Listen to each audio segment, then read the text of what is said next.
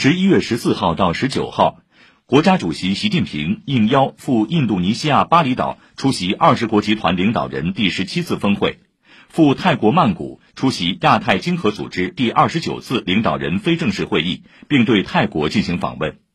行程结束之际，中共中央政治局委员、国务委员兼外交部长王毅向随行记者介绍此访情况。王毅说，党的二十大胜利召开后。中国特色大国外交踏上新征程，习近平主席启动举世瞩目的东南亚之行。六天五夜里，习近平主席密集出席三十多场活动，既运筹多边外交，又引领双边关系；既密切大国互动，又深化南南合作；既阐释中国之志，又回答世界之问；既提出宏大倡议主张，又宣布务实行动举措，内涵丰富，影响深远。